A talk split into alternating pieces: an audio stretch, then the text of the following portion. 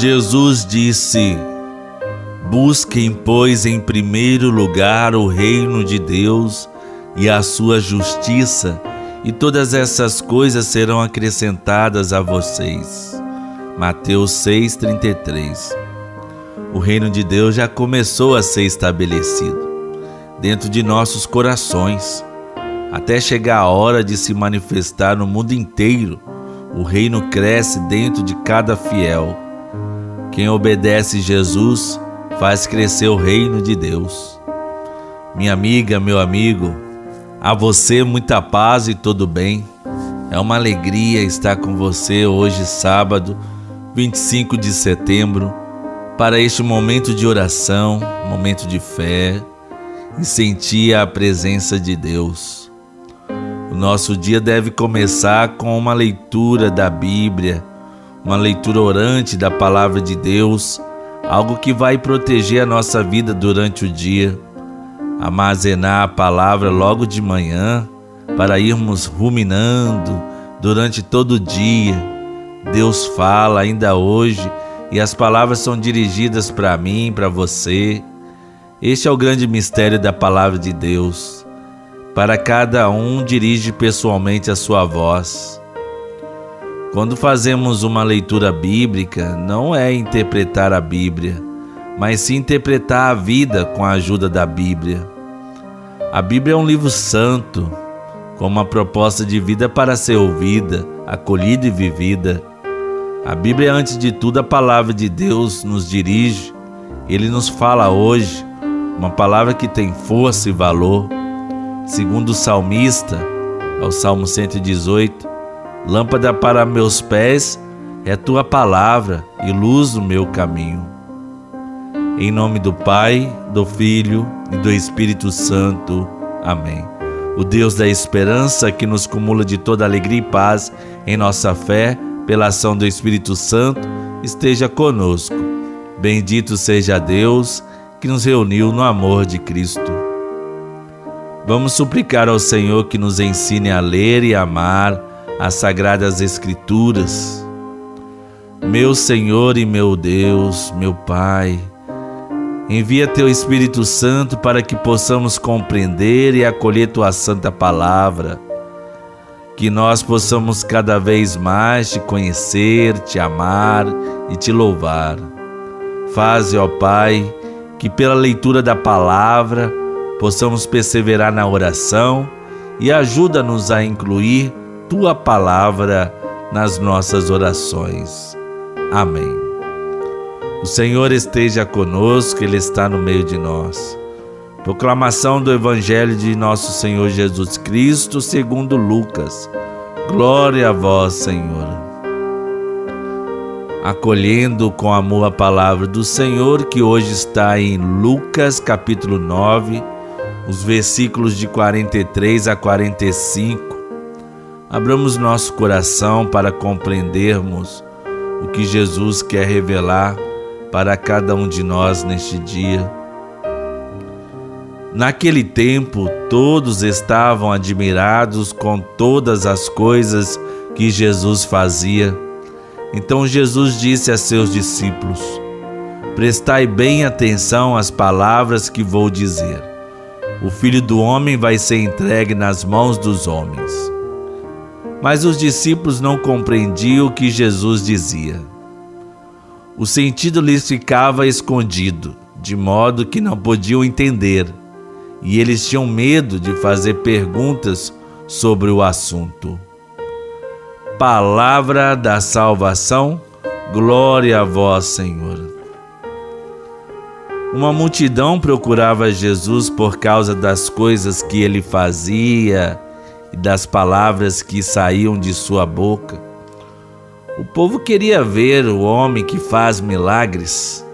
Nós também agimos como aquela multidão de pessoas que queria a solução dos seus problemas existenciais, quando pedimos a Deus a cura das nossas dores, que Ele nos dê um emprego, que nos ajude a passar de ano e por aí segue querendo colocar Jesus em nossos caminhos e queremos que Ele faça tudo por nós. mas não queremos se colocar no caminho de Jesus. Os discípulos tinham uma admiração, um carinho extraordinário por Jesus. Percebendo isso, Jesus avisou-os: O filho do homem será entregue aos homens. O Evangelho de Lucas diz que os discípulos não alcançaram o sentido, não compreenderam e tinham medo de perguntá-lo a respeito. Será que nós também não temos medo de saber sobre algum assunto desagradável? Se os discípulos tivessem perguntado a Jesus sobre o que ele estava falando, certamente poderiam ter se preparado melhor para os acontecimentos. Parece que os discípulos não queriam entender o que Jesus lhes advertia. Pode ser que no fundo eles ainda estavam presos ao ideal de um Messias comum naquela época, um guerreiro que pudesse reconduzir o povo ao brilho de um reino humano, à semelhança dos outros reinos. No entanto, Jesus queria formá-los a fim de que eles percebessem que o reino dos céus era diferente do reino dos homens. E enquanto eles não mudassem de ideia, senão eles não poderiam realizar os atos de libertação a que Jesus viera ensinar. Oremos. Senhor, dai-nos a graça de entender que a vida autêntica de fé e de missão é entrega e doação plena como vós mesmos fizestes. Que sejamos um dom, uma doação, cada um de nós, para nossos irmãos e irmãs Derrama sobre nós o dom do Espírito Santo, Senhor. Que ele nos ilumine, guie e fortaleça no teu projeto, no teu segmento, porque és o único caminho para o Pai. Amém. A Sagrada Escritura diz que perto está o Senhor de todos os que o invocam, de todos os que o invocam em, em verdade. Pai nosso que estais nos céus, santificado seja o vosso nome. Venha a nós o vosso reino, seja feita a vossa vontade, assim na terra como no céu. O pão nosso de cada dia nos dai hoje, perdoai-nos as nossas ofensas, assim como nós perdoamos a quem nos tem ofendido. E não nos deixeis cair em tentação, mas livrai-nos do mal. Maria, mãe de Jesus, foi a mulher escolhida soberanamente por Deus, pela qual nosso Senhor e Salvador veio ao mundo. Ela também é conhecida como Maria de Nazaré. A história de Maria, conforme narrada nos evangelhos, é suficiente para entendermos a importância dessa mulher. Ave Maria, cheia de graça, o Senhor é convosco. Bendita sois vós entre as mulheres, e bendito é o fruto do vosso ventre Jesus. Santa Maria, Mãe de Deus, rogai por nós, pecadores, agora e na hora de nossa morte. Amém. Nosso auxílio está no nome do Senhor. As palavras de Jesus são palavras de bênção. Nelas encontramos a bênção de Deus.